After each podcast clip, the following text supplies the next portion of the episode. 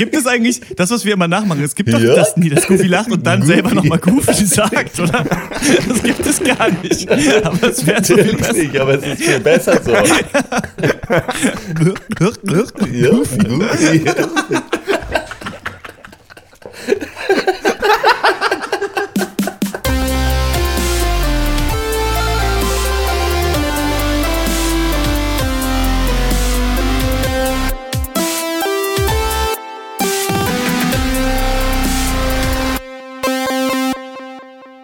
Hallo und herzlich ja. willkommen äh, zum 121. Äh, Pencast. Was, was sage ich eigentlich immer? Unserem wöchentlichen Film- und TV-Podcast. Wow. Hashtag Wir hassen Filme. Ich habe mir das nicht aufgeschrieben, ich kann das nur vorlesen. Heute wollen wir sprechen über die Sieben Samurai von 1954, die glorreichen Sieben von 1960 und die glorreichen Sieben von 2016. Mein Name ist Christian Eichler und wie immer rede ich mit Horst Lukas Diestel. Hi. Malte Springer. Hallo und Max Ole von Raison. Hello. Ja, ich habe mir gedacht, so das äh, hat ja bei euch da ist auch auf Anklang gestoßen, dass wir mal äh, versuchen zu rekonstruieren die Geschichte dieses neuen ähm, Magnificent Seven Films mit äh, Chris Pratt und Denzel Washington und wie sie alle heißen, die ganzen heutigen bekannten Schauspieler. Denn der basiert ja auf einem Film von 1960, ein bekannter Western-Film, der auch äh, die glorreichen Sieben heißt, und der basiert wiederum auf einem Film von Akira äh, Kurosawa und ähm, die Sieben Samurai nämlich. Und wir haben ja weder den Kurosawa-Cast jemals gemacht, noch den Western-Cast, was eigentlich beides mhm. noch auf meiner Liste ist. Und dann können wir uns schon mal so reinfühlen in die äh, Materie. Hat euch das Bock gemacht? So dreimal die. Ist ein bisschen so, wie wenn man äh, das Neue Testament liest, ne? Und die drei Evangelien, die sich ja sehr ähneln, aber nur im äh, Detail anders sind. Ne? Ihr ja, wisst es wahrscheinlich als äh, bibeltreue Christen. Ähm, so ein bisschen komisch, dreimal den gleichen äh, Plot sich anzugucken, oder? Genau so ja, ging es mir auch. Es ist, äh, so. ja, es ist, wie, wie, bitte, Malte, möchtest du etwas sagen? Nee, ich freue mich immer nur über deine Redebeiträge. Ähm, ähm, ich fand das immer äh, schon eine Herausforderung, irgendwie sich dreimal dieselbe Geschichte anzugucken, weil das ist ja das Einzige, was wirklich fast exakt dasselbe bleibt, ist halt diese, die, die Grundstory. Trotzdem ist es schön, halt mal diese Erfahrung zu haben, weil so viel Kontext hatte man noch nie für irgendwie einen Blockbuster aus dem Jahre 2016. Also, mhm. ja, ich fand es eigentlich äh, super interessant. Ich habe es Gott sei Dank zeitlich hingekriegt, äh, die an verschiedenen Tagen zu gucken. Mhm. Also ich meine, die sind ja auch ganz schöne Oschis alle, also alle über zwei Stunden, der eine über drei. Äh, deswegen ging's und ich habe sie aber äh, auch in der richtigen Reihenfolge quasi geguckt. Also erst den äh, japanischen, dann den äh, aus den 60er Jahren und dann jetzt den neuen. Und da muss man schon sagen, ich glaube, das hat meiner Bewertung für den neuesten nicht unbedingt gut getan, wenn du halt eh wirk, also ich meine, gut, man weiß eh, was passiert, aber dann nochmal noch mal mehr zu wissen, was passiert, als so schon, äh, das war nicht unbedingt äh, zuträglich dem Film, glaube ich. Ja, also ist, ja halt auch, so ein bisschen zu, ja, erzähl. Ist ja auch die Frage, ob man, also man muss ja um Gottes Willen, um den neuen Magnificent Seven zu gucken, die alten nicht gesehen haben. Ich fand es aber auch ganz interessant und eben auch, um herauszufinden, schafft der Film was Neues oder versucht er Altes nochmal nett neu aufzugießen. Und das ist schon, mhm. finde ich, fand ich schon ganz interessant und na gut, da kommen wir auch gleich zu. Aber eine witzige, witzige Beobachtung dann zum Beispiel fand ich, dass der neue viel heftiger, ein klischeeiger Western-Film war, ja. als der aus den 60ern. Ja. Also wirklich, da ja. war wirklich alles. Einer muss nochmal Bohnen essen, einer muss nochmal durchs Saloonfenster geboxt werden. das fand ich schon echt total witzig. So, dann ist da noch der Sargmacher und sowas, als hätten die sich. so war das früher. ja, was, muss, was muss alles rein, ne? Ich würde hier übrigens äh, folgende Nomenklatur vorschlagen, dass wir die sieben Samurai natürlich die sieben Samurai nennen, die glorreichen sieben von 1960, die glorreichen sieben und den neuen das Remake so ein bisschen abwertend. ähm, und wir sprechen ja dann gleich über die Filme. Diesmal vielleicht machen wir es nicht so, dass wir so lange Segmente zu jedem Film machen, sondern die ein bisschen schneller einführen, damit man so ein bisschen mehr freestylen kann und das aufeinander so beziehen kann, ähm, weil das ja schon, sonst müssen wir immer die gleiche Geschichte nochmal erzählen. Nice. Vorher würde ich aber sagen, widmen wir uns mal äh, der Hörerpost. Oh. Florian hat uns geschrieben. Hallo ihr vier, ich bin seit Folge 74 treuer Stammhörer des Pankers, freue mich jeden Sonntag auf die neue Ausgabe. Ich wollte euch auf diesem Weg nur einmal ein dickes Lob aussprechen. Ihr macht wirklich einen super Job. Besonders die Einspieler der letzten Folge haben mich zu dieser Mail bewogen. Ganz großes Kino. In diesem Sinne lasse ich euch mal weiter podcasten, ihr kleinen Fresh Darkse. Äh, besten Dank für die vielen Stunden Unterhaltungsgold und auf die nächsten 119 Folgen. Also bei der 119 hat er uns äh, das geschrieben. Euer Flo aus München. Vielen Dank für die ja, Nachricht. Danke. Diesmal gar, gar, gar kein äh, Diskussionspunkt äh, mit drin, nee. außer ähm, dass die Einspieler cool sind. Ich weiß auch nicht, ob wir machen wir zu diesem jetzt auch nochmal Einspieler. Ich habe auch einfach äh. keine Zeit. Ich würde sagen, vielleicht lassen wir es mal heute. Ich habe leider auch keine Zeit. Ja, da habe ich Bock und Muße. Heute. Ich hatte halt, ich hatte halt schon eigentlich richtig Lust, so diese Fake, so mit diesen ganzen japanischen ähm, Sounds, weißt du, so, die, weiß ich nicht, da gibt es so ganz viele so komische Melodien und sowas. Und dann natürlich liebe ich ja meinen schlechten äh, japanischen äh, ja. ähm, Dialekt auch so packen. Aber, ähm, das, aber ich glaube, diesmal wird's nicht. Aber ja, da, vielen Dank ähm, äh, für die Nachricht. Schön, dass du dabei bist, Flo. Ja. Und hat uns äh, Katrin geschrieben, ich habe gerade eure äh, Balladen-Playlist bei Spotify mhm. beendet. Das heißt, ihr habt das wirklich komplett durchgehört. Boah, ich schreibe ja. euch nun äh, entsprechend emotional aufgewühlt einen kleinen Podcast Podcast-Liebesbrief zu eurer wunderbaren Off-Duty-Sendung und darüber hinaus natürlich auch. Es war unterhaltsam und inspirierend wie immer, in Klammern oder selten, wenn ich bedenke, dass ihr mir jetzt schon zigmal Filme, auf die ich mich gefreut habe, schon im Vorhinein madig gemacht habt. Immerhin fiel die Enttäuschung dann nicht so groß aus, äh, Stichwort High Rise. Auch wenn natürlich Slow Show die beste Bana Ballade, Banane von The National ist. und ich außerdem glaube, dass hier jemand sein Guilty Pleasure Creed nur hinter Alter Bridge versteckt hat. Ja, Tipps wie äh, Could ja, Well ja, Be In von den Streets äh, haben es wieder rausgerissen. Merci, macht bitte weiter so mit der Auswahl eurer Off-Duty-Themen und vielleicht rezensiert ihr in einem der nächsten Pankers ja mal American Honey. Und dann kann ich abschätzen, ob zweieinhalb Stunden sich lohnen. Danke für die Mail, Katrin. Ähm, hat mich gefreut. Es hat noch jemand, glaube ich, geschrieben, dass er den, äh, ich weiß gar nicht mehr, wer das war, dass er diesen Balladencast so gut fand, weil wir, glaube ich, ja so zwischendurch dachten, okay, eigentlich ist es auch nur Name-Dropping die ganze Zeit. Wir haben nicht, nicht unendlich lang darüber geredet, was eine gute Ballade ausmacht. Aber Max, du hattest ja die, die, die Idee und ich fand es auch irgendwie äh, total cool, das zu machen. Ja, nee, mir hat das auch irgendwie Spaß gemacht, weil ähm, Gut, es ist ja jetzt speziell nur eine Sache von Hotte und mir, dass wir irgendwann, äh, wenn wir uns treffen, meistens irgendwann nur noch Bon Jovi hören, so ab 3 Uhr. aber das ist doch was damit, und ich weiß doch aber, dass ihr beiden äh, Nasen aber eigentlich in Wirklichkeit auch noch eine, eure, hinter eurer harten Schale noch einen viel härteren Kern habt und einfach auch so ein paar Balladen habt, die, äh, die ihr vielleicht ähm, an die Außenwelt weitertragen könnt. Nee, ja, ich fand das total super. Mir, ja. Ja. Ich, also ich muss halt auf jeden Fall widersprechen, dass Slow Show auf jeden Fall nicht die beste Ballade von The National ist, aber sonst oh. war das eine super Mail. The National sollte man generell einfach nicht hören, diese Band, meiner Meinung nach. Aber das ist so schön. Es ist so eine schöne Musik. Zum Träumen, zum Whisky trinken, wenn man sich Whisky leisten kann. Ich trinke immer. Sterni, wenn ich The National höre. So, ja, vielen Dank für die Mail. Wenn ihr uns äh, eine Mail schreiben wollt, äh, podcast at drpeng.de ist die altbekannte Adresse. Und damit würde ich sagen, fangen wir direkt an mit äh, Die Sieben Samurai. Ja, ähm, Sieben Samurai von Akira Kurosawa. Das ist ja so eigentlich ohne Zweifel der einflussreichste japanische Regisseur aller Zeiten. Also so ziemlich jeder große Regisseur, der nach ihm kam, zitiert Kurosawa als einen seiner größten Einflüsse. Also angefangen mit diesen ganzen klassischen Meistern, so Ingmar Bergmann, ähm, Federico Fellini, Roman Polanski, Werner Herzog, Tarkovsky und so weiter. Aber dann später auch die äh, New Hollywood-Generation, also Coppola, Spielberg, äh, Spielberg, Spielberg, ähm, Scorsese und auch George Lucas. Ähm, ja, nee, die sind sich eigentlich alle einig, dass halt Kurosawa so ein absoluter Meister der Cinematografie war und halt auch viele Filmtechniken, so Plot-Elemente, Erzähltechniken lassen sich quasi direkt auf die Filme von Kurosawa zurückführen oder ähm, ja, anders gesagt, also Sachen, die wir heute für selbstverständlich halten, gab es einfach nicht, bis Kurosawa sie erfunden hat. Und äh, zum Beispiel, und damit kommen wir jetzt zum Film äh, Sieben Samurai, das Zusammenstellen eines Teams. Also wir, wir brauchen ein Team aus Spezialisten, um irgendwie diesen einen letzten Job zu machen. Das kennen wir ja alle. Es ist ja ein absolutes Klischee geworden. Also in ja. Actionfilmen, mittlerweile auch in, in Superheldenfilmen, irgendwie Avengers Assemble, auch so in so Heist-Movies wie irgendwie Ocean's Eleven oder so, äh, in Western oder auch in Star Wars. Die alle diese Filme finden ihren direkten Ursprung in Sieben Samurai. Und das finde ich auf jeden Fall ziemlich ähm, faszinierend. Ja.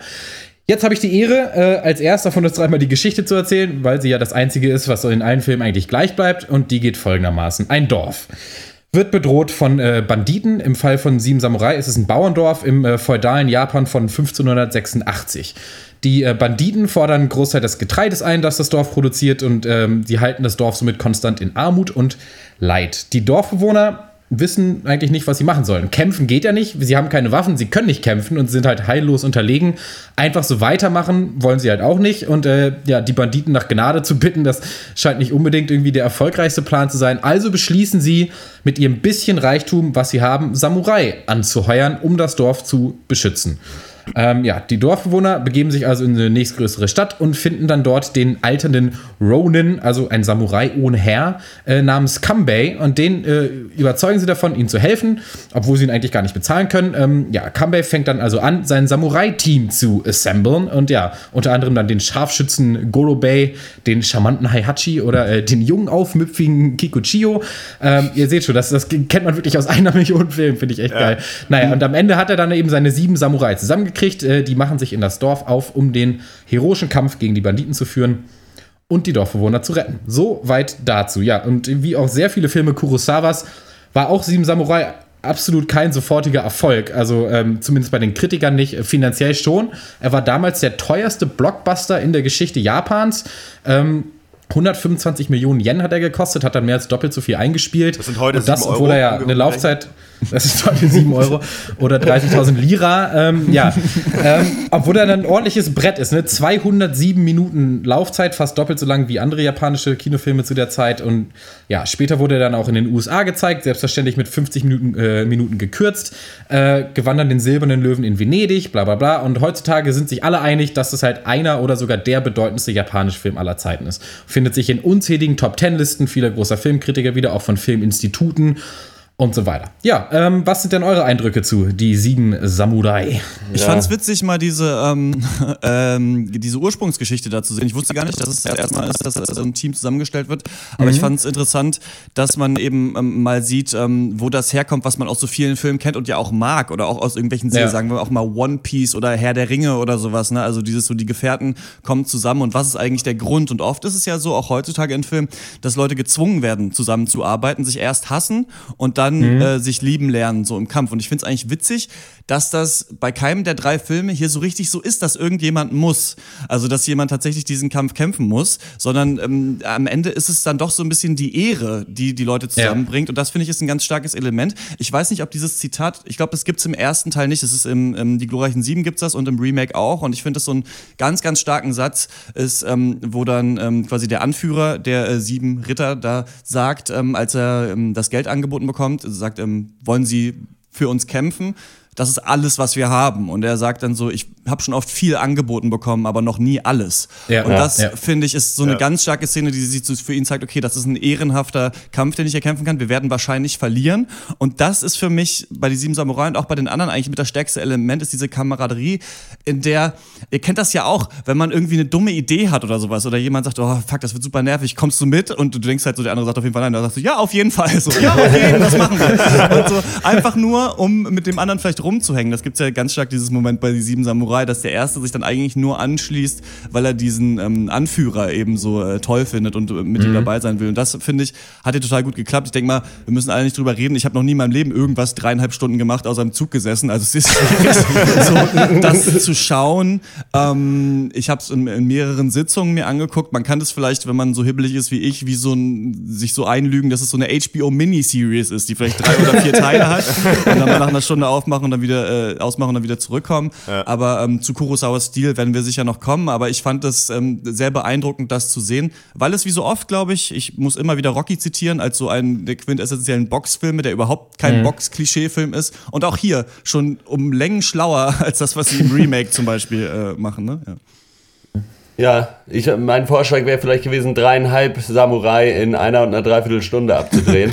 Aber äh, Ja, ist natürlich, es ist ein Brett, das muss man schon mal sagen. Wenn dann irgendwie nach zwei Stunden irgendwie kommt ja dann so eine Einblendung, hier jetzt geht der Kampf los oder was? Ich weiß nicht, war auf Japanisch, konnte ich nicht lesen, aber auf jeden Fall irgendeine Einblendung für zehn Minuten. Mhm. Äh, da kann man sich dann schon eine Pause gönnen, denke ich. Dann kriegt man das schon äh, hin. Ja, mir hat er vor allen Dingen für seine doch sehr ruhige Erzählweise irgendwie sehr gefallen, weil ja irgendwie äh, man kennt es zumindest heute auch nicht mehr so und ich finde, das hat man auch am stärksten mitgemerkt, so in der Entwicklung der Filme quasi. Da wird einfach ganz ruhig diese Geschichte erzählt. Es gibt ein Problem, das, dieses Problem muss irgendwie gelöst werden und dann muss man da gemeinsam Stück für Stück daran arbeiten, dass dieses Problem gelöst wird. Es gibt ja irgendwie keine jetzt riesigen Twists oder sonst irgendwelche größeren Überraschungen oder so. Mhm. Und trotzdem schafft der Film es nicht oder nie wirklich die richtig langweilig zu werden. Und das äh, finde ich gerade auf die äh, Laufzeit äh, war ich da sehr beeindruckt. Ich finde, äh, ja, ja, sag du. Also, ja, ähm, was ich eben in Anbetracht der Laufzeit, was ist auf eine Weise, was das Schöne ist, wenn du dir halt Zeit nimmst als, als Filmemacher, ist eben, dass du als Zuschauer, oder ich hatte es zumindest bei dem Film nicht so, dass so Szenen Mittel zum Zweck sind, um den Film voranzutreiben, sondern mhm. die Szenen stehen für sich und Szenen werden ausgespielt so und, und du, du mhm. lebst die dann halt quasi mit, weil dann, dann hast du halt irgendwie fünf Minuten oder zehn Minuten gefühlt, wo einfach Bauern weinen so und, und schreien und nicht wissen, was sie mit ihrem Leben machen sollen. Und das, das ja. ähm, merkst du ja eben in, in modernen Filmen, das ist alles viel schneller so. Das ist sowas, ja, das brauchen wir nicht sehen, das kommen jetzt, wollen wir, wir wollen doch eigentlich zu Action. Und das macht dieser Film nicht. Dieser Film ist nicht hastig, sondern er erzählt dir wirklich seine Geschichte äh, in voller Länge, so komplett. Und du lebst es eben mit und das finde ich schon ganz stark. Zusätzlich natürlich zu dem, was an, an Bildmaterial da ist da ist der Kurosawa eh schon immer weit vorne ja. gewesen und ähm, hat ja, filmt ja wirklich sehr lyrisch. Da kann man gut viele kann man gut sagen, ja, das finde ich irgendwie langweilig und irgendwie kacke und der, der braucht dafür, das dauert zu lang, das ist nervig. Aber ich finde, das ist schon, das ist schon beachtlich und vor allem von 1954. Man denkt ja auch manchmal, früher waren Leute alle dümmer. Nee, waren sie nicht, so, sondern das, äh, äh, die, da, da, ging, da ging einiges. Und dann fragt man sich im Umkehrschluss, was machen Leute, was, wer, was machen die Leute heute eigentlich, die Filme machen? So, die, die sind ja richtig kacke. ist toll. Ja. Nee, da, ähm, da stimme ich euch zu, dass der Film halt so ruhig ist und das auch so gut ist, weil von allen drei Filmen wird hier ja der, der Action-Plot oder das Action-Element ja am meisten in den Hintergrund gerückt. Es ja. geht hier ja viel mehr, das habt ihr ja schon gesagt, um einfach um einfache Darstellung und halt eben nicht um Spektakel. Und was ich hier mitnehme aus diesem alten Film, ist eben das Gefühl fast von, von so einer Kultur, die mir vermittelt wird, auch von dieser getrennten Gesellschaft. Also es gibt Samurai, es gibt Dorfbewohner, es gibt Banditen, aber alle, einschließlich der Banditen, erfüllen nur die Rollen, die ihnen halt zugeteilt wurden, vom, äh, sage ich mal, ja. vom Schicksal. Also die Banditen sind keine krassen Bad Guys, ja, die sind arm ja. und die wollen was essen. Die Dorfbewohner haben auch überhaupt keinen Bock auf diesen Beef, sie wollen einfach nur in Frieden leben und die Samurai, die haben ja eh überhaupt kein Pferd in dem Rennen, aber sie helfen halt trotzdem, ja. das Dorf zu beschützen. Warum? Ja, weil weil sie halt einfach Samurai sind und halt ehrengebunden dadurch. Das finde ich halt unglaublich stark und authentisch, dass das hier einfach so abgebildet wird. Aber ähm, Kehrseite gibt es natürlich auch. Dadurch ist der Film natürlich am schwersten zu gucken von den dreien, eben weil er auf Übertreibungen oder Spektakel oder pure Unterhaltungswerte halt einfach mal komplett verzichtet. Also versteht mich nicht falsch, also ich fand den wie Hotte jetzt auch nicht dröge oder so. Es gibt super coole Comedy-Elemente in diesem Film, wo ich echt gelacht mhm. habe. Ich fand die Charaktere alle mehr oder weniger vielschichtig, also zumindest die Hauptcharaktere, äh, Kambei und Kikuchiyo. Ähm, ich fand die Kampfszene top am Ende, aber der Film hat eine gewisse Monotonie, finde ich. Das, also, was ja auch bestimmt auch gewollt war durch den Stil Kurosawas. Muss natürlich auch, wenn dann am Ende welche von den äh, Samurai oder äh, Cowboys ähm, sterben sollen, die aufbauen, die Charaktere. Ne? Und da ist halt ja. halt immer die Frage, wie willst du es machen? Und hier hatte ich wirklich das Gefühl in die sieben Samurai, dass jeder auch mehrere Szenen bekommt und nochmal zu zeigen, wie ist der drauf. Und das ist aber auch in kleinen Momenten schon drin. Es gibt ja am Anfang diesen Gag, dass sich äh, der Junge immer hinter die Tür stellt und den mit dem Knüppel halt hauen soll, der reinkommt, ja. weil sie gerade ja. überlegen, welchen Samurai nehmen wir. Und ähm, der Meister sagt ja, äh, ein Samurai kann dem ausweichen. Und am Ende nehmen sie halt einen, der schafft, ihn zu besiegen einen, der schafft, der einfach draußen bleibt, weil er weiß, dass es gerade ähm, ein Ambush ist und einen, der sich einfach komplett mit dem Knüppel vermöbeln lässt und halt voll nicht besoffen ist. Und ähm, das hat mir da richtig gut gefallen. Und was ich krass finde, ich muss hier, ähm, weil das vielleicht für meine Kurosawa-Wertung oder das, was ich über Kurosawa weiß, fast das Einzige ist, was ich gesehen habe, ist dieses Video von Tony Su, Every Frame a Painting, mhm. über Movement bei äh, Kurosawa in der Kamera. Und das ist so erstaunlich, finde ich, weil ich habe das Gefühl, dass Kurosawa fast als einziger von den drei Filmemachern diesen Konflikt der Dorfbewohner so richtig ernst nimmt. Ja. Und das mhm. ist so schön bei Kurosawa. Das ist, ähm, Tony Su meint auch, du hast gerade gesagt, der Film verzichtet auf Übertreibung, aber er spielt natürlich mit Übertreibung, weil Menschen echt rennen nicht so viel rum oder kauern sich nicht so stark hin. Und mhm. das finde ich so geil, wie du ähm, Du hast es auch, das muss ich auch ganz kurz sagen. Ich finde es toll, dass das vermeintlich Böse hier überhaupt nicht charakterisiert wird in dem Film. Es ist einfach ja. nur da, es ist die Bedrohung und fertig. Und dann kommt halt der Schnitt auf diese Dorfbewohnergemeinschaft, die alle im Kreis auf dem Boden kauern ja. und weinen. Und mhm. denen, das wird ja, äh, wird ja auch viel Zeit am Anfang darauf verwandt, zu zeigen, dass die wirklich gar nichts haben. Die haben überhaupt nichts. So, die hängen ja. einfach nur so am Leben und die haben eigentlich nicht mal den Reis, den sie den Samurai anbieten können. Und mhm. das fand ich richtig stark, so dieses, das, diesen Konflikt so richtig mal zu zeigen. Und das ist halt wirklich schön bei Kurosawa, dass jemand, der stolz ist, der läuft eben rum mit stolz ähm, erfüllter Brust so, stolziert eben umher. Der andere, der traurig ist, sackt ein bisschen zusammen, sinkt dann auf den Boden, legt sich vielleicht noch hin und weint. Oder? Also das ist dieses richtig, dieses Bildliche, so richtig stark da drin. Ne? Und das ist ja auch von Kameraeinstellungen, also gerade wenn man es mit dem Remake jetzt vergleicht, wirklich ungeheuerlich, wie gut das ist. Also, und das ist, glaube ich, auch das, was die Szenen dann oft so interessant macht, wo du manchmal denkst, brauchte es jetzt noch die Szene, die, weiß ich nicht, gezeigt gezeigt hat, wie er seiner Tochter die Haare abschneidet. Aber ich finde schon, weil dadurch so ähm, der Film immer so kleine Konflikte wieder aufmacht, ne? Und denen so die Zeit gibt, dass die Dorfbewohner vielleicht doch nicht mitmachen wollen, dass man dann merkt, die haben doch Waffen gebunkert irgendwie und was ja. das bedeutet. Und diese äh, Rede, die dann Kikuchiro, der wie heißt, wie heißt der Verrückte? Kikuchiri oder so, ja. ja genau, wie der dann diese, diese äh, Cheerio, wie Cheerio dann äh, diese Rede hält, dass er eben selber auch Bauer ist. Und da sind so Szenen, also ich finde fast mit am stärksten ist, als sie diese Familie aus dieser brennenden ähm, ja. Äh, was ist es? Mühle? Mühle, ja. Und ähm, im Hinter, er steht in diesem Fluss, die Mühle brennt, das Mühlrad dreht sich noch so, er hat dieses Baby in der Hand und sagt so, das bin ich, genau so war ich früher irgendwie und mhm. fängt an zu heulen so. Also sind so Szenen drin, finde ich, für die du das, glaube ich, brauchst, dass er dann vorher einfach zwei Stunden lang scheiße war. So, ja. äh, so wie so Payoff-Momente irgendwie, ja. ne? Ja, ich finde auch, äh, also äh, die einfachste Bewertung finde ich für so Charakter Charaktere, so oder wie der Charakteraufbau für mich war. Und das äh, bietet sich hier sehr gut an, weil nun mal nicht alle der, Sie der glorreichen Sieben am Ende äh, noch unter den Lebenden weilen. Und äh, da einfach wirklich nur drauf zu gucken, okay, kratzt mich das jetzt gerade oder nicht? Mhm. Und da muss ich sagen, da gewinnt der japanische Sieben Samurai um Kilometer tatsächlich. Mhm. Also ja. bei dem hast du wirklich da auch dann diesen Bild, dieses Bild am Ende mit diesen äh, Hügeln mit den Schwertern drin oder aber selbst als der erste schon abdankt, irgendwie, äh, da, da hat man sich richtig ja, geärgert auch, weil es dann auch genau der ist und man denkt sich, ja, nee, scheiße, auf jeden Fall, da war ich wirklich traurig. Das war bei dem 60er dann äh, nur noch so mittel und bei dem neuen tatsächlich irgendwie so, ja gut, ist mir scheißegal. Irgendwie. Vielleicht aber, wie gesagt, ich weiß nicht, wie viel davon die tatsächlichen Filme sind und wie viel davon einfach ist, dass ich es halt schon dreimal dann gesehen hatte. Aber äh, Wollen wir an dieser Stelle vielleicht mal den äh, 60er-Film einführen? Ja, können ja, wir machen. Gerne. Können wir gerne machen. Ja, ne, die chlorreichen Siebe ist ein Aufklärungsfilm über Schwimmbadhygiene. äh, oh.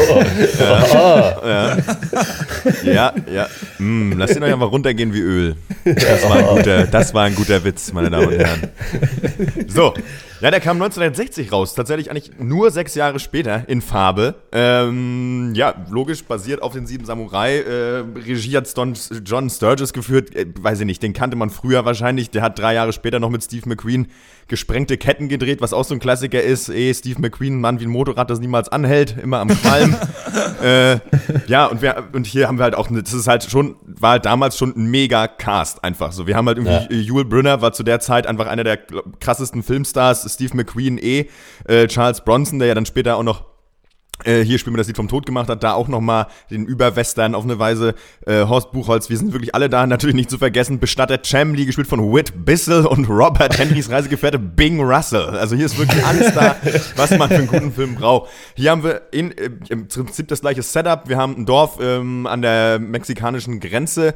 Ähm, zu den USA. Das wird regelmäßig von äh, Bandoleros überfallen und ähm, ja, irgendwann haben die Dorfbewohner halt keinen Bock mehr, gehen in eine Stadt und sagen, wir brauchen jetzt ein paar Ganzlinger, die uns hier mal die mal ein bisschen für Ruhe sorgen und aufräumen. So, natürlich haben die auch nichts, genauso wie bei den sieben Samurai, tragen alles zusammen, was sie haben, finden einen ehrenhaften Outlaw und der stellt sein Team zusammen an Leuten, die für 20 Dollar bereit sind, andere Menschen umzubringen. Was für, wie ehrenhaft. so. äh, nein, es ist natürlich für einen guten Zweck. Und genau, das ist der Film.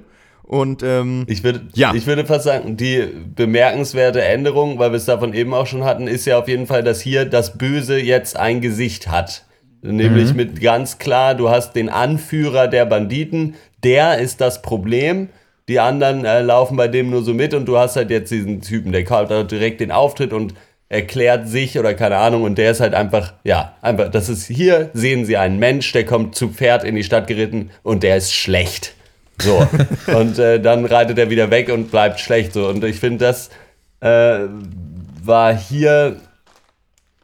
Es war okay, es hat mich nicht wirklich gestört, aber im, im, im, gerade im Vergleich zu Sieben Samurai merkt man, dass es echt nicht notwendig ist eigentlich. Also es, man braucht auf diesen Konflikt gar nicht so viel mehr Augenmerk, finde ich, zu legen, weil das ist klar. So, du hast die armen Bauern, die irgendwie da äh, vor sich hin bütteln und dann halt die Banditen und die den ihr Scheiß wieder klauen. So, weiß ich nicht, da brauche ich nicht, das verstehe ja. ich schon irgendwie, das brauche ich nicht so ausgeschmückt haben. Da werden wir auch bei dem äh, Remake nochmal drauf sprechen, zu kommen, zu sprechen zu müssen.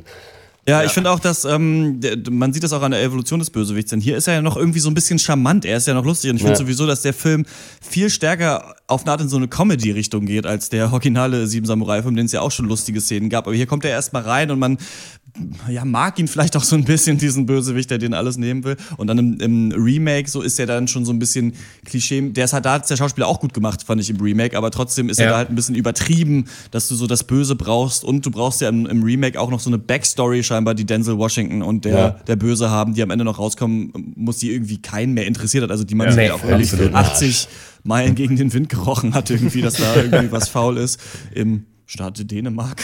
oh, oh, oh, Shakespeare. Ähm, ich, muss sagen, ich muss sagen, dass mir am Anfang der total gut gefallen hat, der äh, 60er-Film, weil ich ähm, äh, im Gegen also ich finde, man so ein bisschen vergleicht man stärker natürlich den 60er-Film und das Remake, das, was dann gekommen ist, um so zu schauen, wo sind da so die Brücken und da, da im Remake die Kameraarbeit wirklich katastrophal ist, finde ich zwischenzeitlich. Hat man ja. gemerkt, dass man sich wirklich schöne Einstellungen gönnt und bei Kurosawa hast du ja schon diese Massenszenen und die hast du hier auch so ein bisschen. Also das ist, ja. dieses ganze Setting wirkt authentischer. Ich finde es auch so interessant. Ich muss, ich sag's ja immer wieder in jedem Cast, dass mich das ankotzt, wie Filme heutzutage aussehen, aber diese krassen Primärfarben, dieses hässliche, ja. dieses, ich weiß nicht, es wirkt eben so, Klar waren das auch irgendwie rudimentär zusammengezimmerte Buden, die die früher hatten da im Wilden Westen, aber es wirkt halt im, im Remake wirklich so, als wärst du gerade an einem Set. Und das ja. ist im 60er-Film nicht so. Obwohl ich im Remake auch mochte, dass die Charaktere trotzdem so dreckig aussahen, bis auf Denzel Washington, der es auf, ob seiner Charakterisierung wahrscheinlich nicht war. Aber hier mhm. sind das halt wirklich so richtig abgehalfterte, geile Typen. Und das ist halt auch geil. Das sind halt Schauspieler damals gewesen, die einfach nur da sitzen und rauchen und nur gucken und geil sind. So, das ist halt ja. total krass. Ich könnte das nie. Wenn ich, wie himmelig ich schon aussehe, wenn ich nur rauche. So, dann fällt die Kippe runter, dann Seitenbrand und sonst was so, weißt du? Und das fand ich ja schon so total stark. Ich fand nur, dass der 60er-Film ähm, irgendwann sich so ein bisschen, es gibt ja dann, also die, die Grundgeschichte ist ja, dass sie dann in das Dorf kommen, jedes Mal den Dorfbewohnern beibringen, wie sie zu kämpfen haben und genau. dann äh, so die Stadt befestigen. Und das ist mir so ein bisschen zerfasert hier im 60er-Film. So. Also wie dann am Ende dann, ja, dann sind doch wieder die Banditen da, dann nochmal ein letzter Angriff. Das fand ich so ein bisschen blöde irgendwie. Also da hat der Spannungsbogen für mich so ein bisschen gefehlt. Das fand ich lustigerweise im Remake irgendwie besser gelöst.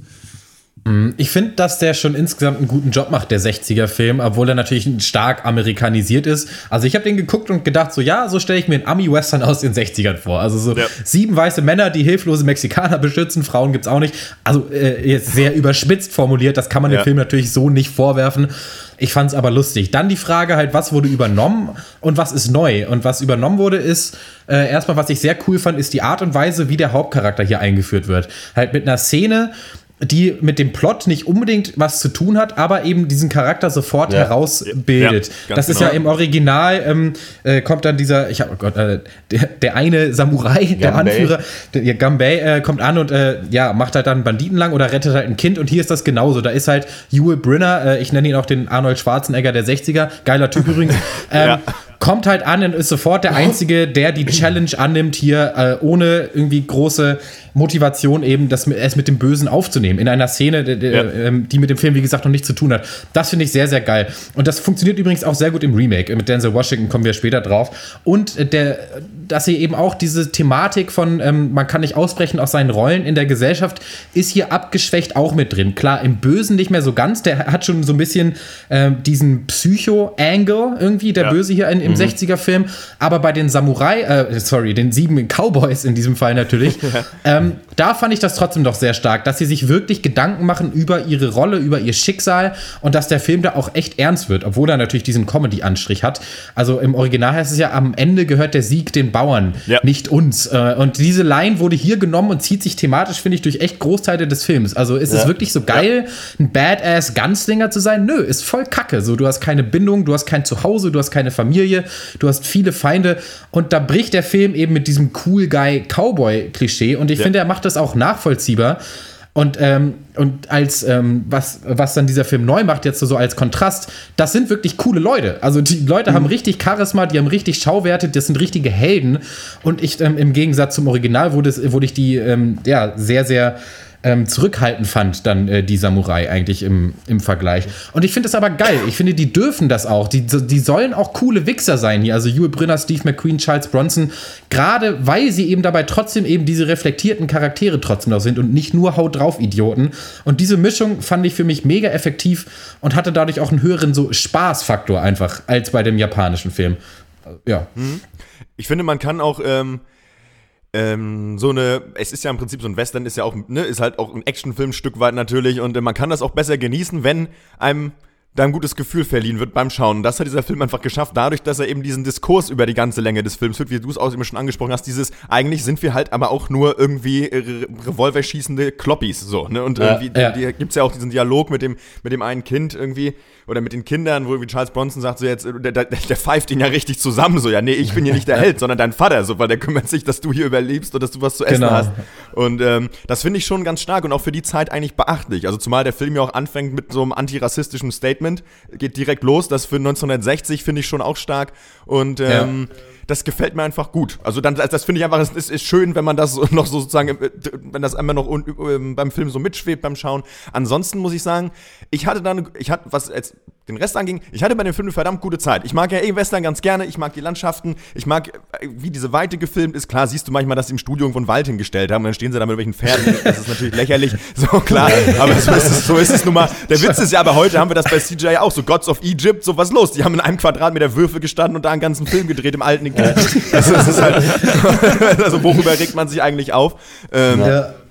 Ich, ich hatte es hat sehr viel Spaß gemacht. Die, also. kernigen, die kernigen Typen, halt, du hast angesprochen, klar, die dürfen in keinem guten Western-Film. Du hast da wirklich Gesichter, ich weiß nicht, ich habe das Gefühl, die siehst du heute so in Hollywood nicht mehr. Das sind ja wirklich die komischen, weiß ich, die hingeschusterten Leder, hingeschusterten Ledergesichter, die man sich vorstellen kann. Ja. Bro Brokatnasen aus Holzleder, würde Ditsche sagen. ähm, aber das ist so geil, das macht so viel Spaß. Dann hast du diese, dann jeder einzelne Charakter kriegt seine eigene kleine Einführung irgendwie. Dann, äh, wer ist nicht Brit mhm. oder wie er heißt, der da irgendwie da irgendwie sitzt und dann will der eine sich unbedingt mit ihm duellieren. Und das sind einfach, das ist so ja. herrlich und es wird sich einfach die Zeit genommen und da einfach wird auch so eine der, ich weiß nicht, ob die damals schon wussten, wie cool das ist. Weil heute versucht man das ja häufig, in, ob es jetzt Western-Remakes sind oder Actionfilme, das so nachzuahmen. Und jetzt frage ich mich immer, ob die das damals schon gepeilt haben, weil das ist wirklich diese Ruhe, diese Gelassenheit, dieses einfach Ausspielen, dieses einen Charakter atmen lassen und wirklich, und du Film hältst die Kamera drauf, auch, was ja Sergio Leone dann ja auch völlig übertrieben hat, beispielsweise das Lied vom Tod im, im, im ja. finalen Duell, zehn Minuten lang, zwei Leute gucken sich an. So, das ist halt, ja. Aber das, das ist halt geil und das ist halt, das macht eben auch einfach Spaß, dann zu sehen, was macht ein Schauspieler Schauspieler draus. Ah, er hat jetzt, sein, er hat jetzt hier seinen linken Wangenknochen müh bewegt. Okay, alles klar. Das ist ja. einfach schön. Das ist, ich, also ich habe da einfach Freude dran. Manche finden das auch stinkend langweilig. Ich finde, das haben sie hier gut gemacht. Das ist einfach ja, gut, das ist also der Cast macht ja hier auch seinen Job genau. Also die sind dafür geholt worden, äh, um diesen Film zu verteidigen. Und äh, sie haben es dann auch glorreich geschafft. Nee, also vor allen Dingen Yul Brynner Wahnsinn. Hat mir äh, auch wahnsinnig gut gefallen. Äh, ich fand es ganz interessant, Christian, was du gesagt hast, äh, was die Waffen angeht äh, oder die Waffensituation, weil ich da schon beim Gucken vom, äh, von Sieben Samurai mir dachte, ja gut, da bin ich mal gespannt, wie sie das, wie sie die äh, Dorfbewohner mit einbeziehen wollen bei äh, die glorreichen Sieben. Weil wenn natürlich jemand mit dem äh, Schwert ankommt, dann kannst du natürlich irgendwie dir aus Bambus ein Speer bauen, bist, stehst zwar immer noch schlechter da, aber äh, ja, ja. es kannst wenigstens so ein bisschen so äh, das Spielfeld ausgleichen. Aber wenn halt tatsächlich irgend so ein Pistolero da ankommt und du hast irgendwie einen Stein, dann ist halt schon irgendwie doof. So. Äh, deswegen äh, fand ich das auch ein bisschen komisch, äh, aber vielleicht auch eine interessante ich meine, wenn man das jetzt die beiden Filme vergleicht, ist es natürlich eine interessante Entwicklung, ne? dass äh, die Waffen dann den, äh, die, äh, den, die Schere zwischen Arm und Reich vielleicht noch größer macht, machen oder so, keine Ahnung. Aber ja, äh, zu diesem, äh, was ihr von den Charakteren gesagt habt, das stimmt auch. Und ich habe auch vor allen Dingen äh, diese eine Duellszene, äh, die ja je, jeweils dem Scharfschützen der, der, des Teams quasi ja. äh, zu in jedem Film zugute kommt. Äh, ja, oh Gott, meine Sätze sind toll. Egal. Ist noch ein bisschen auf Autopilot dein Gehirn, ne? Ja. So leicht, aber, aber dazu habe ich, äh, da, äh, daran äh, möchte ich nachher noch was zeigen, aber das äh, kommt dann erst im Teil von dem Remake, weil es da mit was zu tun hat. So bitte, ich gehe mal zurück ins Studio. Den muss ich ja zusammenfassen. Ja, den können wir ja mal kurz einführen. Das ist ein Film von äh, Antoine Foucault, den wir eigentlich alle so ein bisschen geil finden wegen Training Day, der dann aber auch viel Quatsch eigentlich so gemacht gemacht hat, eine lange Zeit. Ja. Äh, The Equal, oder ich habe mittelmäßiges Kino, glaube ich, viel gemacht. Ne? Ich meine, Southpaw, The Equalizer, Olympus Has Fallen habe ich nicht äh, gesehen. King Arthur, hat den einer von euch geguckt? Wie war der? Ja. Ja, das ist, halt, das ist auch so ein herrlicher Historienschinken, ja. so ein bisschen, mhm. ne? Was, was schon ein, Kla ein Klassiker so meiner Jugend auf jeden Fall, King Arthur. Ja, also so mit, mit 16 habe ich den hart gefeiert. Mit Til Schweiger ja, als Paule. Ja, richtig, ja, stimmt. Ja. Diesmal hast du es eben auch so, ne, klar, das Dorf wird, wird bedroht. Diesmal ist eben interessant, dass es so ja, kapitalistischere Züge hat. Also der ja. Böse hier in diesem Fall ähm, möchte das Land abkaufen, weil da eine Goldmine ähm, ja auch draufsteht und ähm, zahlt dann äh, 20 Dollar. Ne? Für 20 Dollar haben die damals äh, noch äh, den Job gemacht, die Cowboys. Für 20 Dollar war ich jetzt im Kino und er will 20 Dollar für das Land äh, geben. So ist auch ein bisschen Kommentar zur Inflation, diese, diese drei Teile, also sich hintereinander anzugucken. Ich meine, fucking, du hast, Horst, du hast es bei uns auch mal bei Facebook geschrieben. Die wissen, die wissen schon, dass Reis einfach nur nicht mal ein Euro im Supermarkt kostet. so, diesmal ähm, haben wir natürlich Stars, die wir alle ganz gut kennen oder zumindest äh, das Dreiergespann aus äh, Denzel Washington, Chris Pratt und äh, Ethan Hawke. Vincent D'Onofrio ist auch bekannt, ne? Ich hatte den aber irgendwie nicht aus dem auf dem Schirm, woher man den kennt, wisst ihr? Ich kenne den aus der ja. Staffel 1 von Daredevil, da spielt er den Bösewicht. Ja, und natürlich Ah, da ist er der Kingpin. Hm. Und äh, natürlich aus äh, warte mal. Das ist doch auch einfach ist das ist doch einfach Private Paula aus Full Metal Jacket oder nicht? Das mag sein. Oder komme ich da mal durcheinander? Moment, doch, das ist der. Ja, ja, natürlich. Also daher kannte ich den als, äh, habe ich den als erstes kennengelernt und der spielt natürlich auch Daredevil mit und der hat auch und bei irgendeiner anderen Crime-Serie auch noch. Aber der ist eigentlich ein geiler Typ. Ja, das hat hier so ein bisschen das Ding, dass äh, diesmal ähm, im Samurai-Film sind es ja die armen Bauern, äh, die losziehen. Ähm, in die glorreichen Sieben sind es drei lustige Mexikaner. Und hier ist es ähm, die Frau eines äh, getöteten Mannes aus dem Dorf, die dann äh, loszieht, um ähm, eben die äh, Cowboys anzuheuern. Und Denzel Washington führt sie dann an und versucht dann eben sein Team zusammenzustellen. Und ähm, diesmal hat man, äh, ich weiß, ich weiß nicht genau, wie ich das bewerten soll. Weil einerseits hat man sich ein bisschen Gedanken gemacht, dass es ethnisch etwas durchmischter ist, dadurch, dass du noch einen Asiaten dabei hast, einen Mexikaner und ähm, einen Native American, einen Indianer. Ich sage auch Indianer, weil es einfach die absoluten Klischees halt sind, die du da geholt hast. Also so ein bisschen den, mhm. den Messerwerfer aus Fernost, den ein bisschen halb besoffenen, halb äh, latent aggressiven Mexikaner und dann halt äh, den, den, noblen Indianer. Und da ist auch die, genau die gleiche Frage, so warum machen die hier eigentlich mit? Und dann ist es aber so, und das hat mich lustigerweise erinnert, und das Buch basiert auch einfach natürlich auf The Magnificent Seven, an ähm, Wolfsmond von Stephen King. Das ist der fünfte Teil dieser Der dunkle Turm-Serie, die ja jetzt auch verfilmt werden soll mit ähm, lustiger, äh, nee, ähm, mit Idris Elba und ähm, Matthew McConaughey. Drehen sie ja mhm. gerade dran. Das ist so ein bisschen, das ist eine ganz coole Buchreihe. Ich habe es aber, sind sieben Bücher, ich habe die letzten beiden äh, immer noch nicht gelesen. Ähm, geht so ein bisschen das ist so eine Mischung aus Science-Fiction, Horror und, ähm, und Western. Spielt in so einer postapokalyptischen Welt, wo der Revolvermann Roland durch die Einöde geht, um zum dunklen Turm zu kommen. Und der ähm, der dunkle Turm hält quasi so die Welt zusammen und äh, zerbröckelt und ähm, da weiß man nicht, was dann passieren soll mit der Welt. Und äh, im fünften Band sind er und seine Gefährten kommen auch in so ein Dorf, was so von so mechanischen Wölfen bedroht wird. Die kommen einmal jede Generation, denn da werden ganz viele äh, Zwillinge geboren, nehmen ein Zwillingskind mit und das kommt dann geistig zurückgeblieben und äh, verunstaltet irgendwann wieder. Und ähm, da passiert genau dasselbe, dass sie dann versuchen, die Dorfbewohner auszurüsten, schauen, was gibt es hier für Waffen und so weiter. Und dann gibt es auch diesen großen Showdown, der im Buch von Stephen King am ähnlichsten ist wie hier. Denn das ist ja, finde ich, schon ein stärkerer Unterschied, ist das, finde ich, der neue Film, ähm, das Remake ein bisschen, also viel klarer noch strukturiert ist eigentlich. Sie kommen dahin, rüsten die aus und dann mhm. gibt es den letzten großen Angriff und dann gibt es noch einen größeren Angriff und dann ist der Film zu Ende. Aber ähm, findet ihr, dass man das geschafft hat, diesen 60er-Film so ein bisschen nach heute zu hieven?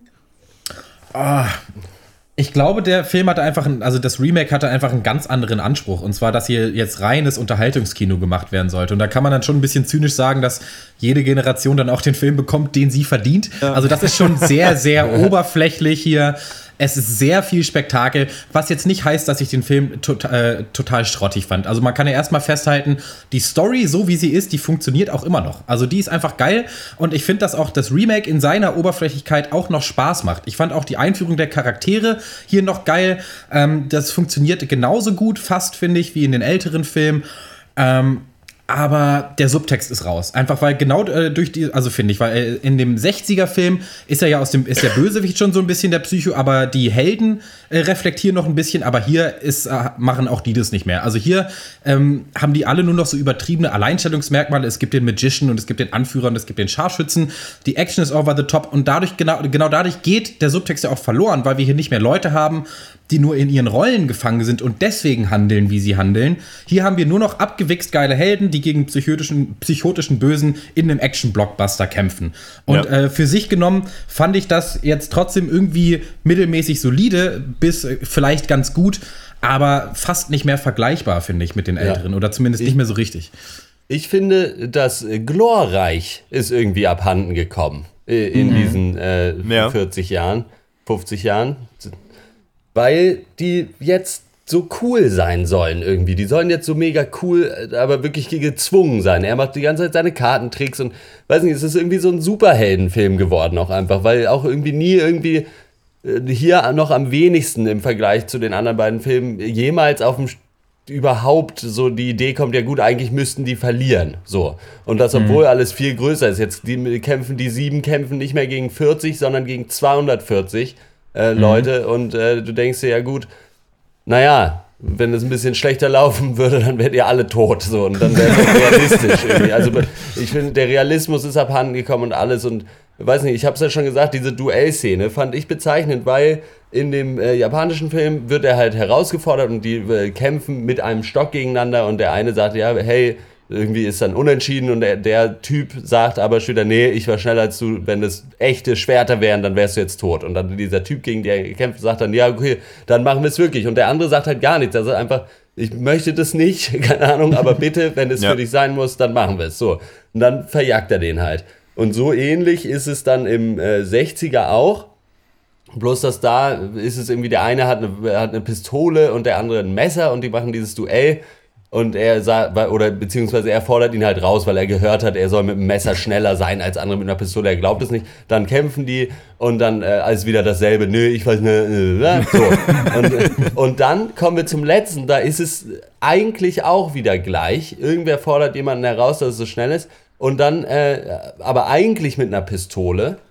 Und dann wird er nochmal herausgefordert und dann sagt dieser asiatische Messerwerfer äh, aber quasi, nö, dann nimmt er jetzt das Messer. Und das ist, soll halt irgendwie cool sein, aber eigentlich ist es total herablassend auch mhm. diesem anderen äh, Gegner gegenüber. Und das zeigt halt so dieses, ja, ich bin halt einfach besser als du irgendwie. Und äh, die ja, holen sich so ein bisschen einen auf ihre Gun-Skills runter. Und das haben die anderen halt wirklich in den anderen ja. Filmen überhaupt nicht gemacht. Ja. Und dadurch geht so dieses Heldentum irgendwie für mich ein bisschen verloren. So, äh, ja. Oder so dieses Noble, was die anderen hatten. Ich mhm. finde, der, die Charaktere im neuen Film sind einfach nicht so sympathisch. Also ich finde ja. das wirklich nicht. Also klar, ich meine, man hat natürlich Chris Pratt geholt, weil, weil das junge Publikum den abfeiert und weil, das irgendwie, weil er irgendwie nett ist und lustig. Ich mochte den aber nicht.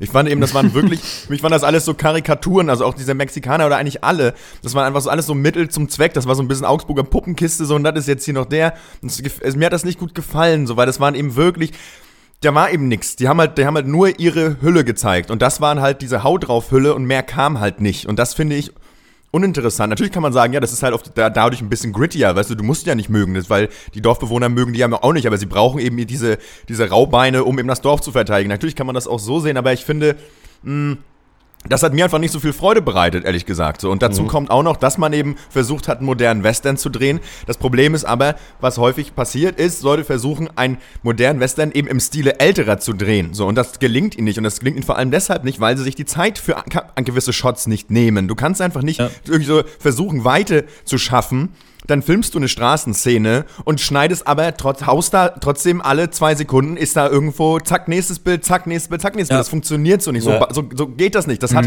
früher funktioniert eben, weil man die Ruhe sich genommen hat. Dadurch ist das entstanden. Durch, weil man hat, man hat sich selber Raum geschaffen, für, um eben ne, den Charaktere atmen zu lassen, um, um, um mal Stimmung aufkommen zu lassen. Aber ich finde, dieser Film ist wirklich an manchen Stellen so zerschnitten und hektisch und das ist wirklich exemplarisch, ja. wirklich für modernes Kino. Und ähm, ich finde, der hat keine der hat, das ist, ja, das ist ein solider Actionfilm, aber ich finde, dieser Film hat keine Magie oder sonst was. Also gar nicht. Das ist halt das mich. Ding. Es ist ein solider Actionfilm, aber warum macht man aus der Story einen Actionfilm? Weil da ist so viel mehr drin einfach. Also, da, also dafür brauchst du wirklich nicht dann äh, diesen Remake zu machen. Ich weiß nicht, vielleicht macht man es dann eh nur aus PR-Gründen, dass die Leute in, sich doch noch mal ins Kino schleppen.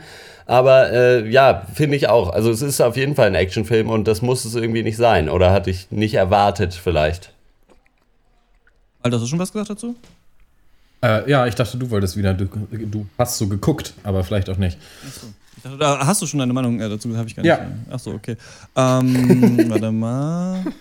Ich finde ähm, einmal das, was Max gesagt hat, das stimmt. Der Film ist eigentlich katastrophal zerschnitten, vor allem in der Action. Also ich finde einerseits habe ich nicht das Gefühl, dass man sich jetzt, jetzt so 100% an Superheldenkino und aktuelles Kino angebiedert hat. Ich finde, der nimmt sich schon auch seine Zeit, der Film, zeigt mehrere Szenen mit den Charakteren, so es ist irgendwie alles ganz nett. Und was ich so ein bisschen das Gefühl habe, was ich mochte und was ich auch an Chris Pratt mochte, man merkt bei ihm richtig, dass er und auch andere so richtig Bock haben, auch Cowboys spielen zu dürfen, wie die Leute, die sie früher gesehen haben. Ja. So. Und irgendwie ja. finde ich, das kommt so ein bisschen rüber. Ich finde gerade bei Denzel Washington... Schade, dass Chris Pratt kein Schauspieler ist, naja. Ja, und bei, bei Chris Pratt auch. Und er hat einfach auch mal Bock zu rauchen, irgendwelche Kartentricks zu machen und sonst was so. Und ich finde, das ist jetzt für ein jüngeres Publikum, ist es schon irgendwie in Ordnung. Aber eben, du hast gesagt, sie, sie versuchen eben so einen alten Western zu machen. Und das ist halt wirklich, also hier ist ja wirklich alles drin, was man irgendwie vom Hörensagen aus dem ja. Western kennt. Zum Beispiel diese Saloon-Szene, die gibt es überhaupt nicht im anderen Film. Da kommt ja so einen nee. Saloon rein, bestellt dann Whisky, dann hat einer eine Schrotflinte unterm Tresen, dann wird einer durch dieses Fenster durchgeboxt, dann frisst noch mal einer Bohnen, dann gibt es den Sargmacher, dann, also es ist ja alles, alles, was ja. man irgendwie mit Western verbindet, ist in diesem Jede Film Seite drin. hat seinen einen Indianer, die dann genau, am Ende auch, gegeneinander ja. kämpfen müssen. Auch ja. wenig draus gemacht, ne? Also die ähm, Ich war schon froh, dass der Typ, den sie da hatten, tatsächlich ja Native American Indian äh, Typ ist. Mhm. Äh, und nicht, weil ich dachte, ich dachte, schlimm ist, weil der irgendwie Martin Sensmeier heißt.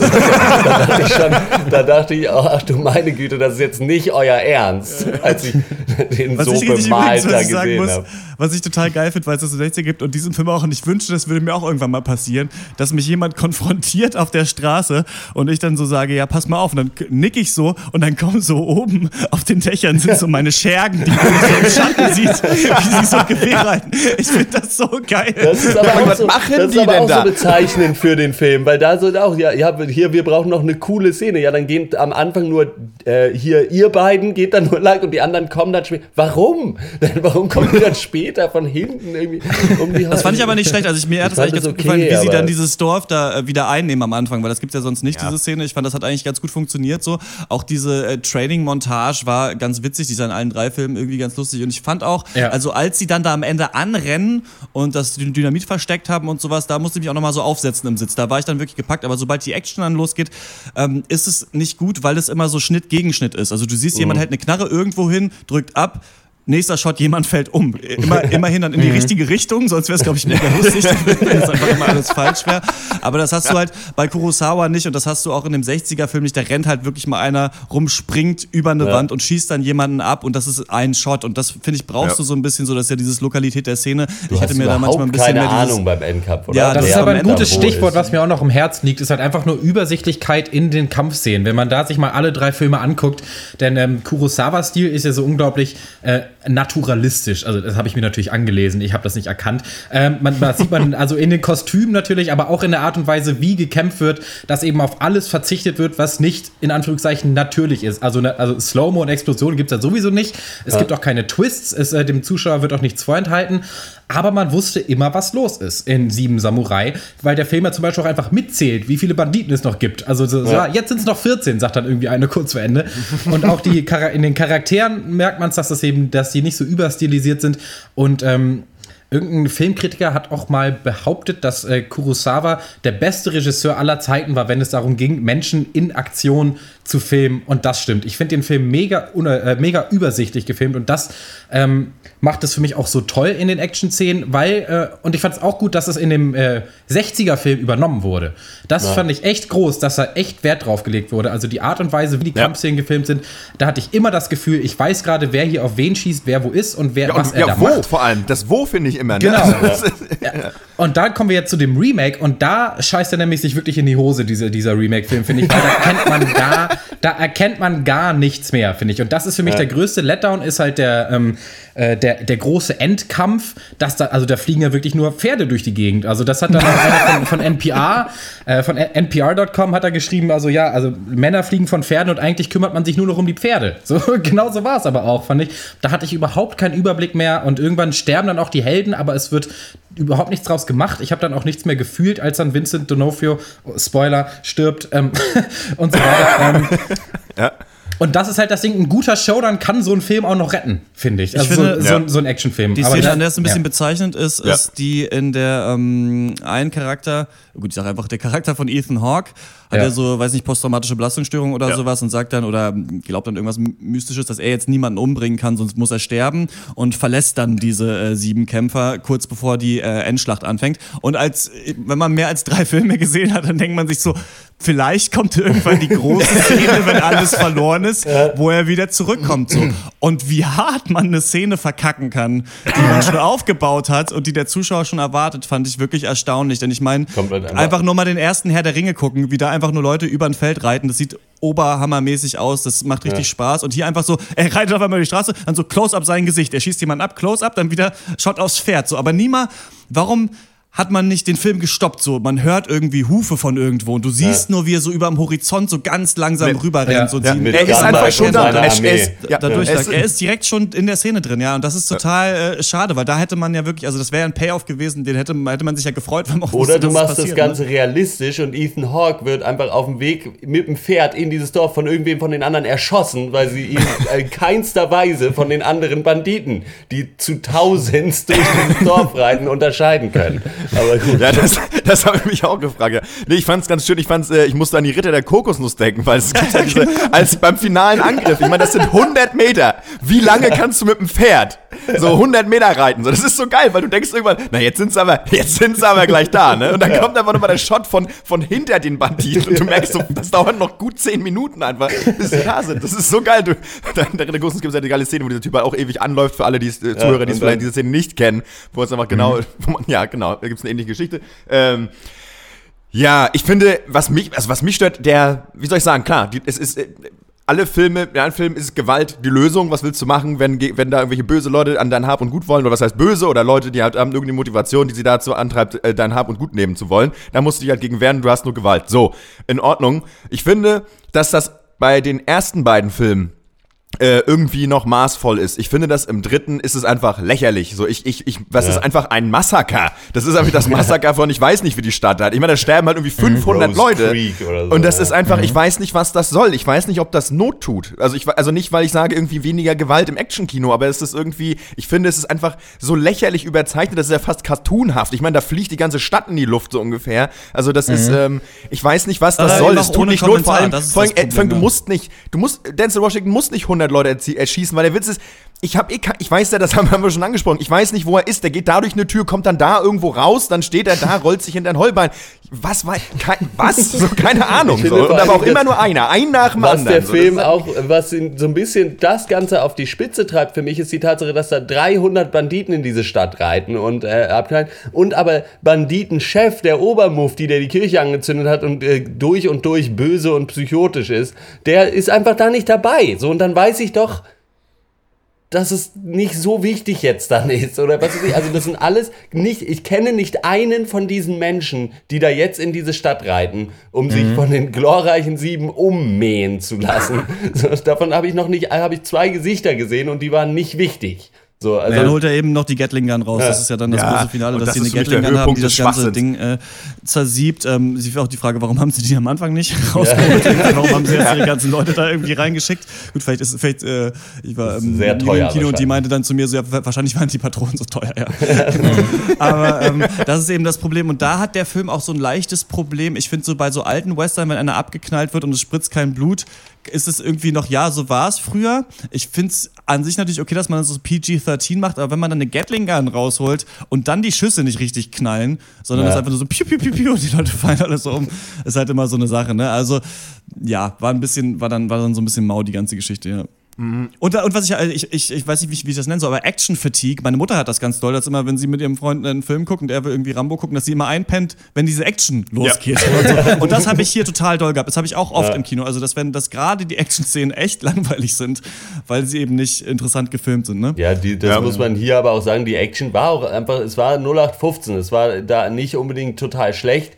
Aber es ist halt wirklich einfach uninteressant, wenn man da zum Beispiel diese Kampfszene am Anfang von äh, na, hier Leo DiCaprios Oscar-Film. Äh, The Revenant. The ja. Revenant, da diese Kampfszene, die ist äh, ungefähr ein Zehntel so lang und tausendmal interessanter und halt einfach, ja, mit irgendwie Kunst hat das was zu tun und hier dieses Remake. Ja.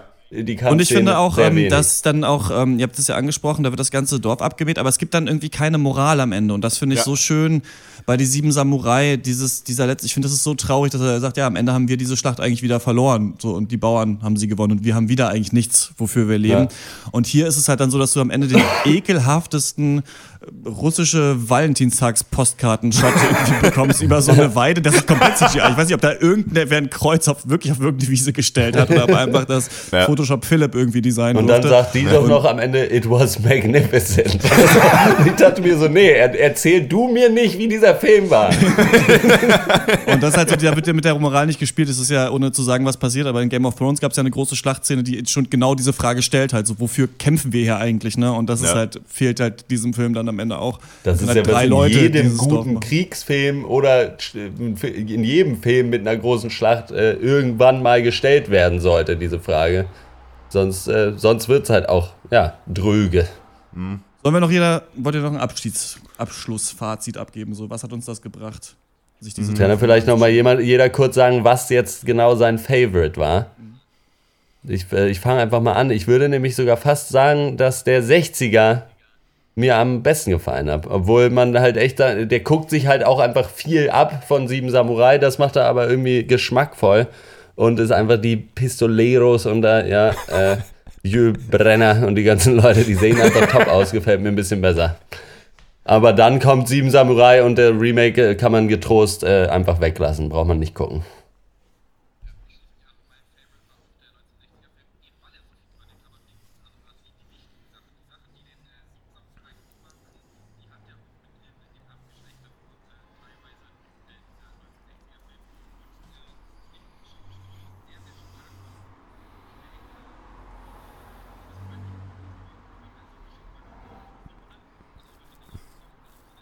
Ja.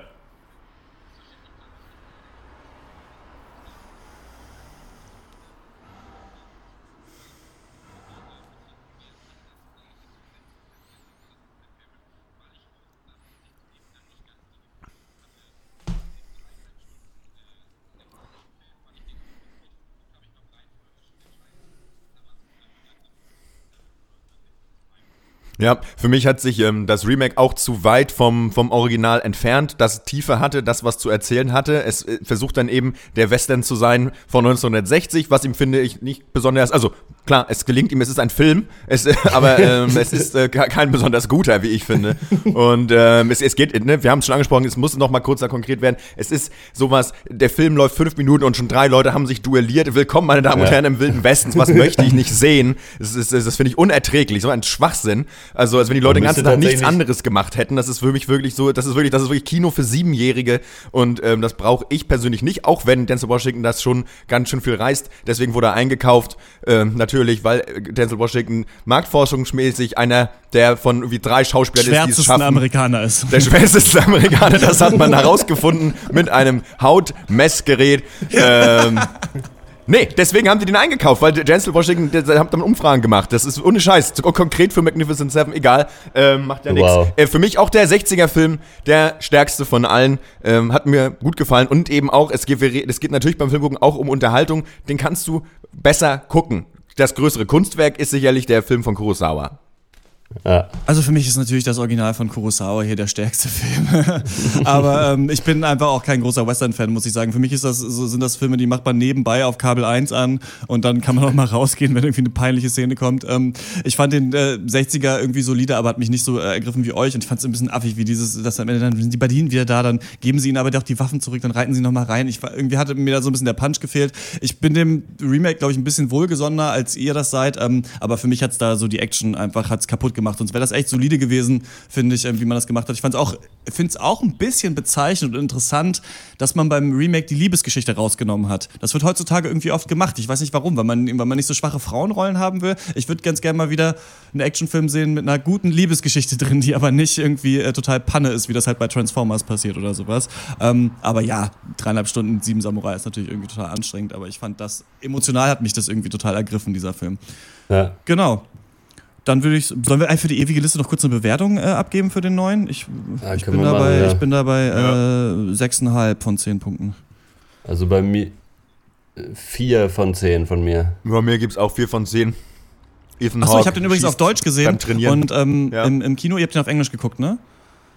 Ähm, ja. Da habe ich ja. mich dann so gefragt, ob man nicht manchmal, wenn man das auf Deutsch sieht, dann den Schauspielern was noch viel Besseres unterstellt, weil man denkt, okay, das ist jetzt die schlechte deutsche Synchro, ne? So ein bisschen. Aber ähm, da war es auch wieder so lustig, dass die dann so Sachen sagen, ihr kennt das ja, dass die so Sachen sagen, man denkt sich so, okay, hm, hier war irgendwas Cooles, hat er hier bestimmt gesagt auf Englisch, aber sie haben es halt eins zu eins übersetzt und man weiß überhaupt nicht, was sie von einem wollten. Naja, wir kommen äh, zur Abschlussrunde. Ich bin seit langer Zeit mal wieder äh, verliebt in einen YouTube-Kanal. Er heißt äh, Steezy as Fuck. Und ähm, da lädt jemand, ähm, der, glaube ich, erst 21 ist oder sowas, so, er also nennt es immer Beat-Tapes. Ähm, das sind so, ja, wie so Rap-Beats eigentlich, aber halt total verspielt, komplett hoch auf YouTube, immer ein Video, ein Album. Und das ist auch immer im Einverständnis mit den äh, Produzenten, die das gemacht haben. Und ähm, richtig cool. Also die perfekte Mucke, um das so im ja. Hintergrund zu hören. So, es macht richtig viel Spaß. Du hast auch mal reingehört? Äh, ich kannte den, also ich kannte den Channel nicht, aber ich habe zwei Alben, die ich da gut finde, äh, so als YouTube-Bookmarks. Wusste aber nie, dass es ein Channel ist und der das äh, regelmäßig macht. Aber ja, ist geil. Das finde ich ist äh, irgendwie total super. Und dann ähm, habe ich ein Interview geführt mit dem ähm, Nachlassverwalter von Rainer, äh, von Rainer Fromm. Er heißt Rainer Funk und es ist von Erich Fromm. Er ist auch äh, im Vorstand der Internationalen Erich Fromm Gesellschaft, weil ich ja, es war irgendwie mal ganz schön so, wenn man so Beruf und eigenes Interesse irgendwie verbinden kann, weil ich ähm, ja im Urlaub ganz viel Erich Fromm gelesen habe und dann sagt, okay, was sagt eigentlich der Typ, der mit Fromm zusammengearbeitet hat, so über die, ähm, wie man, wie man Fromms Werke halt heutzutage bewerten kann. Und dann bei Detektor in der Redaktionskonferenz gesagt, ja, lass das doch mal machen. Jetzt sind auch 40 Jahre haben oder sein. Und äh, dann äh, rufen wir da mal an. Das war ganz cool, kann man sich anhören auf Detektor FM. Der, und dann freut mich, der, dass. Kann ich ja, ganz kurz, der ja. Typ heißt Rainer Funk ja. Ja. und spielt nicht in der Band. Ja, das ist krass, oder? ja, habe ich auch gefragt. Und dann ähm, ist das neue äh, Bonnie Ware Album draußen, 22 A Million heißt es, glaube ich, und das ist ein Lied drauf, äh, sieben 1.5 Creeks heißt es. Und äh, das ist einfach schön. Äh, Hide and Seek von Imogen Heap ist ja eins meiner absoluten Lieblingslieder. Es ist schön, dass einfach Bonnie wer das jetzt nochmal genauso, also den gleichen Gag macht, quasi nur singt und dann so viel Autotune raufballert, dass es irgendwie total geil klingt. Äh, das ist so ein Anspieltipp von mir. Hm.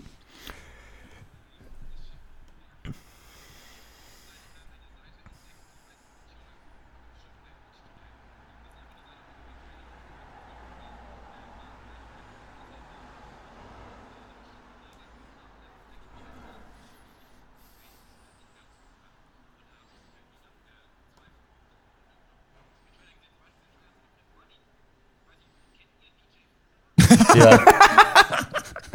Kannst du bitte weggehen? Alter, mach einen Kopf ja. zu. Aber.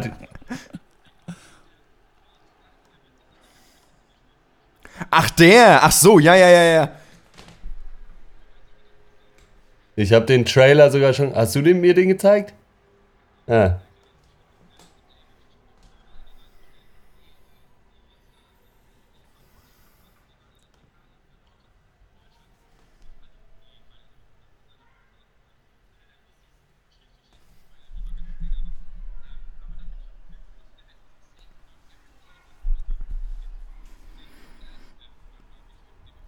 Mhm.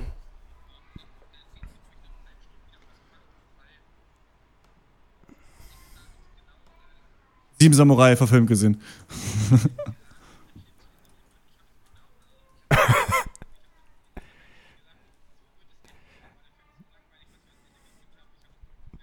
yes!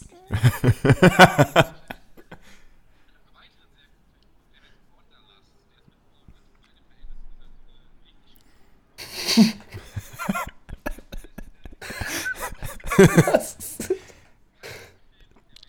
Ja.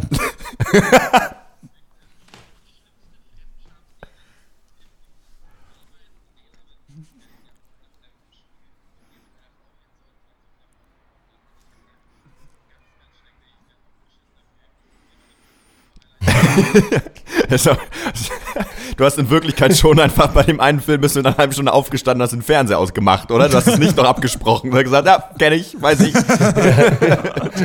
ja, bei mir gibt es auch äh, ähm, Kino der Extraklasse. Ähm, ich habe es geschafft, ich habe ja diese Woche nur 10 Stunden Film geguckt, da habe ich mir gedacht, oh, jetzt ein Film, äh, jetzt gucke ich, den gucke ich noch. Äh, ich hatte mir neulich auf der Busfahrt zurück von Freiburg ähm, The Mechanic angeguckt. Das ist so ein Actionfilm von, weiß ich nicht, von vor ein paar Jahren mit Jason Statham und Ben Foster.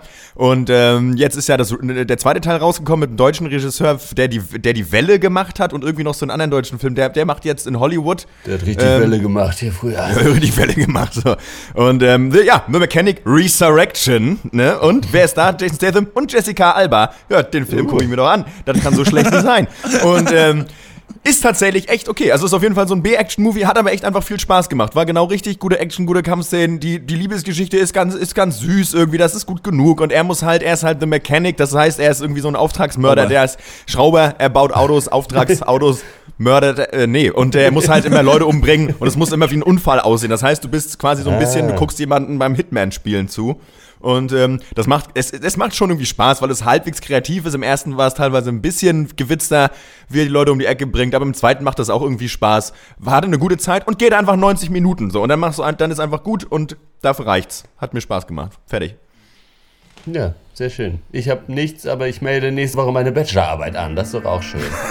Doch, aber auch nicht schlecht. Da reden wir dann nochmal äh, nächste Woche drüber. Das war's ja. für diese Woche.